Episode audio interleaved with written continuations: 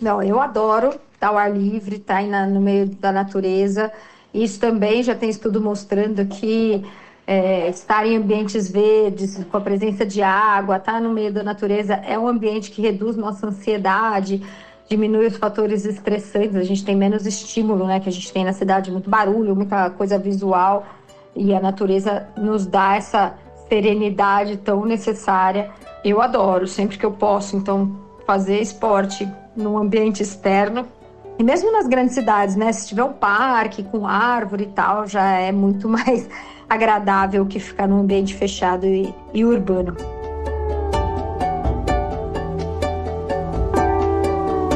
Olá, eu sou Adriana Kistler e esse é o podcast Ao Ar Livre, um projeto da Sorria, marca de produtos sociais que produz conteúdo sobre saúde e bem-estar em livros, nas redes sociais e também em podcast. Você encontra os livros da coleção Sorria na Droga Raia e na Drogazil. Toda vez que compra um produto Sorria, você também faz uma doação. Junto com a gente, você apoia 23 ONGs que levam saúde para o Brasil inteiro. E se você quer trazer mais natureza para sua vida de um jeito leve e fácil, está no lugar certo. Que tal começar agora?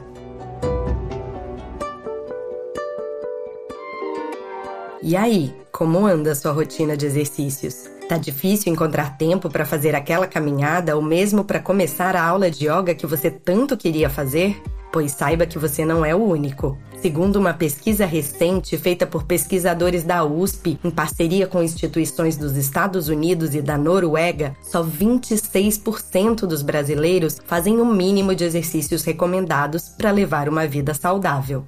Segundo a OMS, a Organização Mundial de Saúde, esse mínimo equivale a 150 minutos de exercícios físicos por semana, com práticas aeróbicas e também de fortalecimento muscular que impactam positivamente tanto a nossa saúde física quanto a mental. E se começar a se exercitar tem sido uma dificuldade, estudos sugerem que trocar as academias e quadras cobertas por atividades ao ar livre, principalmente em contato com a natureza, pode ser um excelente estímulo. Uma pesquisa feita nos Estados Unidos, por exemplo, apontou que fazer uma caminhada junto à natureza potencializa a concentração e o relaxamento, facilitando a própria prática da atividade física.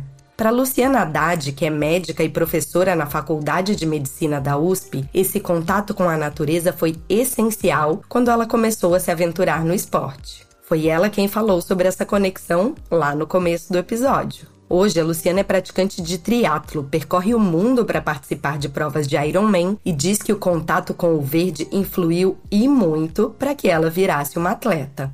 Acho que o entorno faz diferença sim. Já existem diversos estudos mostrando que cidades com mais área verde as pessoas praticam mais esporte. Eu moro, por exemplo, perto do parque e acho que isso foi um dos fatores que me ajudou a colocar a corrida de forma prática na vida, né? Porque se eu tivesse que me dirigir até o parque levando meia hora, voltando com mais meia hora, talvez não tivesse tempo para fazer eh, o esporte que eu faço antes do trabalho. É importante sim ter uma condição que facilite a prática esportiva. É, eu agora Agora, por exemplo, tenho treinado bastante para trail e provas de montanha e é muito mais difícil conseguir em São Paulo um local para treinar. Acaba que eu consigo treinar mais no final de semana, porque eu preciso me deslocar. Então, imagino que se eu morasse num lugar onde isso já está muito mais próximo, eu faria mais esse esporte. Então, o contato com a natureza ao ar livre é uma ótima maneira de dar aquele empurrãozinho para a prática de exercícios físicos. Mas será que essa conexão de fato traz benefícios extras para quem decide unir as duas coisas no dia a dia? da exposição ao sol, produzindo mais vitamina D, essencial para fortalecer ossos e músculos, até melhoras na coordenação motora e flexibilidade, a lista de impactos positivos para nossa saúde física e mental é extensa. Há indícios até de que o ar puro pode fazer uma bela diferença para o desempenho esportivo. Agora, o doutor Gilberto Ururaí, médico e especialista em medicina preventiva no Rio de Janeiro, é quem vai explicar um pouco melhor como a atividade física ao ar livre em espaços verdes pode impactar positivamente o nosso cérebro e a nossa saúde mental. A prática de atividades físicas e espaços verdes, tendo contato com a natureza, traz sempre um sentimento de bem-estar. Essa atividade física regular gera a produção natural de endorfinas, que são morfinas que o nosso corpo produz, e é responsável por esse sentimento e faz bem à saúde mental.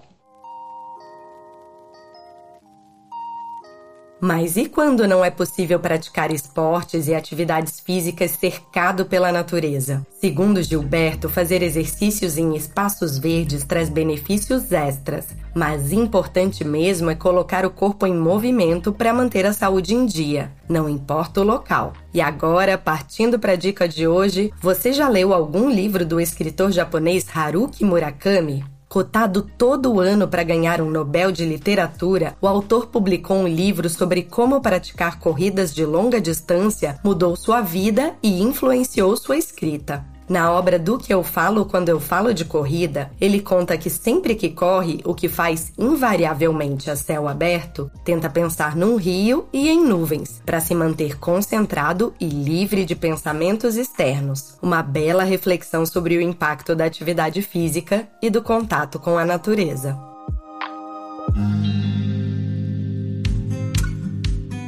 Bom, o episódio de hoje está chegando ao fim, mas quando a gente toca em temas como a natureza e a prática esportiva, o assunto nunca acaba de verdade. Então conta pra gente. Você curte se exercitar ao ar livre? Tem dificuldade para encontrar espaços verdes adequados para isso? Não deixa de mandar a sua história pra gente lá no perfil Sorriamo do Mundo. Esse podcast é uma realização da editora MOL em parceria com a Droga Raia e a Drogazil. A produção e o roteiro são de Leonardo Neiva e a direção de Adriana Kistler. A edição de som e a montagem são do Bicho de Goiaba Podcasts. Eu sou Adriana Kistler e te espero no nosso próximo episódio. Até a próxima!